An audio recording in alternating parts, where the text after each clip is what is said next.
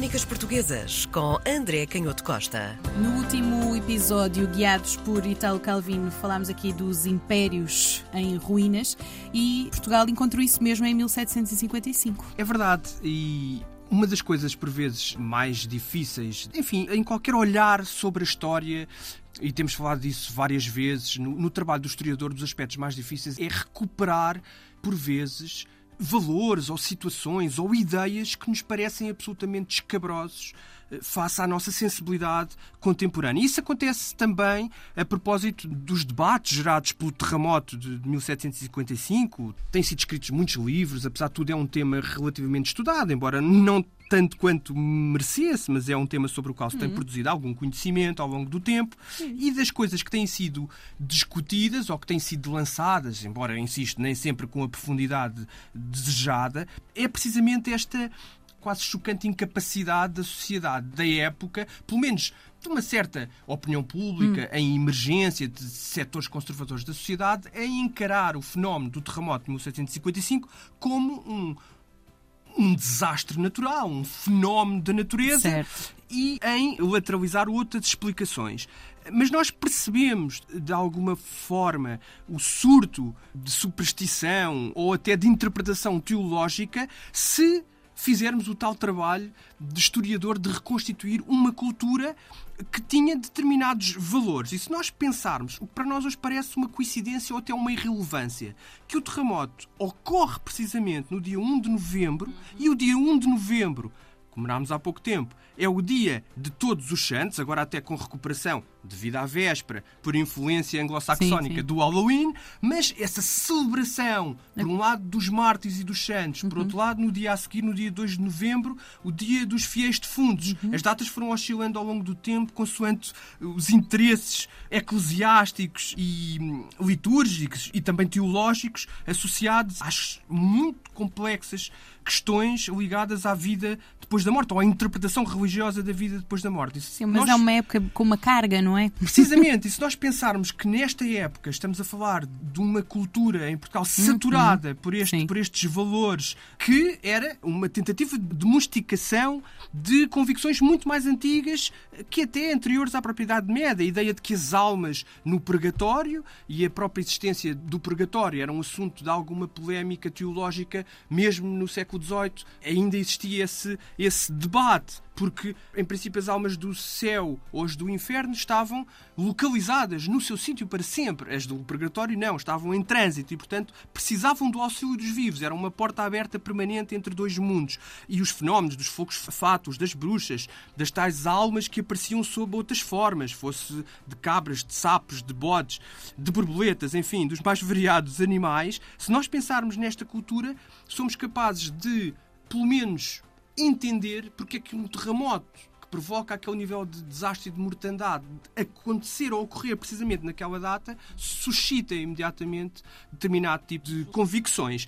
Mas outro tema também muito interessante e que nem sempre está presente quando falamos no, no terremoto de 1755, nós falamos, obviamente, e toda a gente conhece um pouco ou se interessa um pouco sobre o impacto e a própria reconstrução, porque a face da cidade de Lisboa hoje é ainda o resultado do plano de reconstrução liderado pelo Sebastião José de Carvalho e Mel Marquês de Pombal com o auxílio de uma equipa de, de arquitetos, mas não temos eh, presente a noção económica eh, e cultural, mas sobretudo a dimensão económica e material do desastre, aquilo que se perdeu. E nem sempre é possível fazer essa reconstituição. A avaliação do impacto económico do, do terremoto tem sido tentado por vários historiadores, mas os historiadores também, nestas reconstituições materiais, chocam muitas vezes, mesmo para períodos que não são assim tão recuados como isso, como o século XVIII, chocam com um mundo que era diferente. Basta nós pensarmos no exemplo do ponto de vista científico, quando nós queremos saber, já não digo a hora, algumas descrições, mas, por exemplo, a temperatura que estava.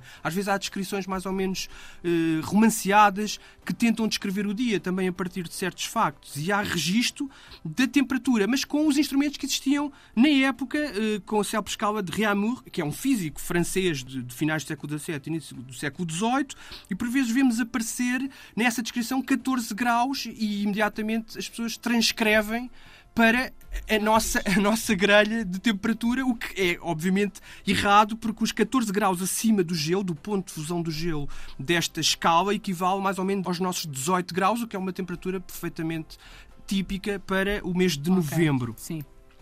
Mas os historiadores, como eu dizia, têm tentado, de facto, apesar de todas estas dificuldades de diferença cultural, fazer essa avaliação. E imediatamente aparece o problema da riqueza, da riqueza da cidade. O impacto do terremoto está diretamente ligado à avaliação da riqueza da cidade. E nós até tivemos agora recentemente uma polémica na qual não vou entrar sobre a questão do ouro do Brasil e sobre essa eterna discussão sobre o impacto económico uhum. do ouro e sobre aquilo que faz um bocadinho parte da opinião do senso comum, mais até do que da opinião pública é quase alguma coisa que vai passando de geração em geração, sem grande sobre avaliação historiográfica. Neste caso, não, sobre a riqueza que o ouro significou, sem que ah, se okay. perceba muito bem do ponto de vista dos debates da história económica, ou sem que haja muita consciência, melhor dito, eh, desses debates da história económica sobre hum que valor, quando estamos a falar do século XVIII, não estamos a falar de Roma, nem da Idade Média, uhum. nem sequer do século XVI, estamos a falar do século XVIII, de uma época em que a industrialização e a ciência está já a arrancar, será que o valor do ouro para a época representou uma importância do ponto de vista económico do enriquecimento, neste caso, do Reino de Portugal ou do Império Português, é um debate que continua. É inegável que o ouro tinha um papel importante. Nós, se pensarmos que naquele mês de setembro, um pouco antes do terremoto, estavam a chegar a Lisboa, as célebres frotas do Brasil, e chegaram a 10 de setembro 29 navios vindos do Rio de Janeiro, a 20 de setembro 20 navios vindos da Bahia, e 24 de setembro 13 navios vindos de Pernambuco, tudo isto prefazendo um valor de mais de 7 mil contos. Claro, na moeda da época, Sim. e é sempre difícil fazer estas aproximações de valores. Às vezes os historiadores da economia fazem atualizações na moeda, eh, em euros, em dólares, que eu acho um pouco absurdos. Vamos tentar perceber um pouco melhor melhor como é que podemos medir primeiro estes níveis de riqueza e depois o impacto do terremoto.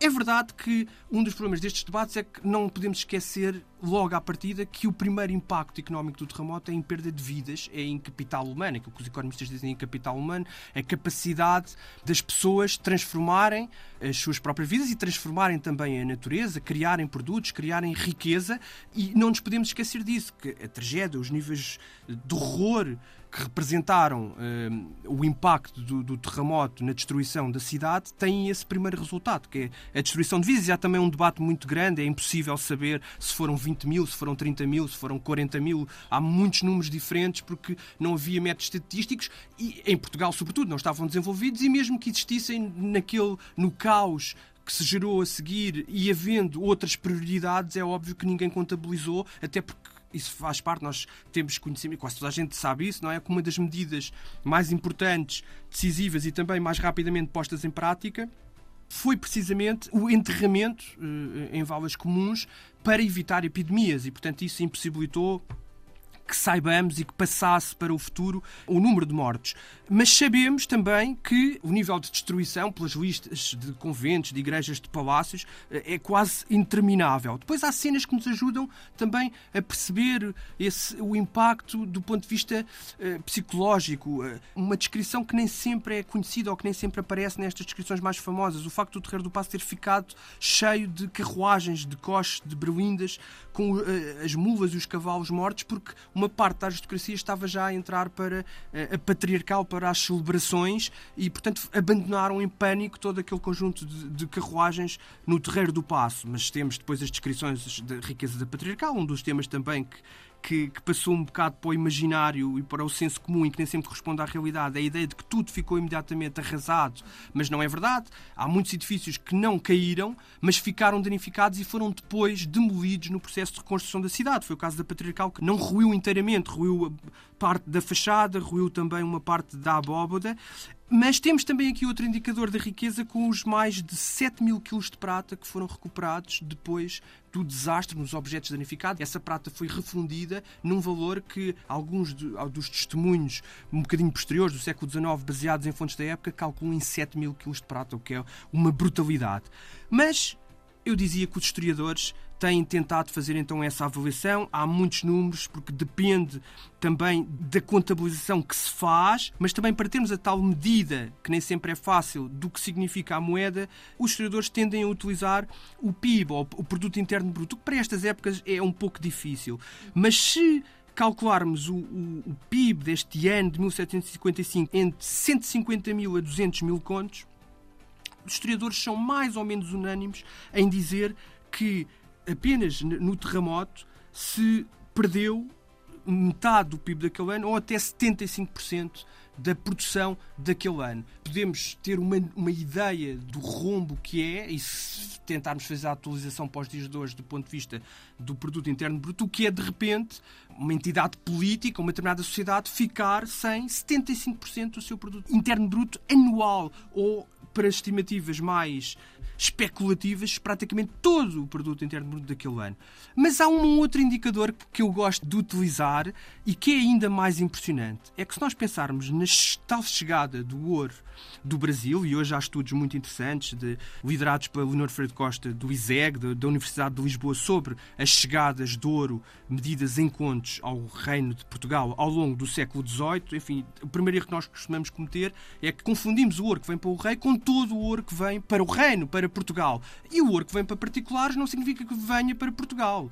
Pode vir para Portugal e sair imediatamente para outras localidades ou outras localizações do mundo, incluindo a Inglaterra, mas também até ser devolvido em, em termos de circuitos comerciais ao próprio Brasil. E, portanto, isto torna a questão muito complexa. Mas se nós pensarmos, tentando facilitar um pouco as coisas, porque aí pelo menos sabemos de forma mais eh, controlada que a SOR foi, em, pelo menos investido por decisão, ele pode não ter ficado no reino, mas passou pelo menos pelo crivo do rei que representa politicamente, ou representava naquela época, como é evidente, o reino de Portugal. Se nós pensarmos nesse quinto todo o ouro que chegou durante o século XVIII a Lisboa, e se formos até a calcular as médias anuais, enfim, isto, depois, os documentos são relativamente complexos e há, nestes estudos de que eu falei, hum, há sempre muitas fontes que têm que ser confrontadas e há diferentes variáveis. Nós sabemos que há anos em que a média, ou há períodos de quinquénios ou decénios em que sabemos que a média andou entre os 3 mil contos do que vinha para o reino, outros que foi muito menor e andou entre os 600 e os 800 contos. Mas, se nós juntarmos todas as fontes e fizermos uma estimativa de facto desse valor total que veio para o Estado, para o Rei, em quase 60 mil contos, nós chegamos rapidamente à discussão que aquilo que o terremoto de Lisboa significou, que o reino perdeu o equivalente a todo o ouro vindo do Brasil para o rei. Crónicas Portuguesas com André Canhoto Costa.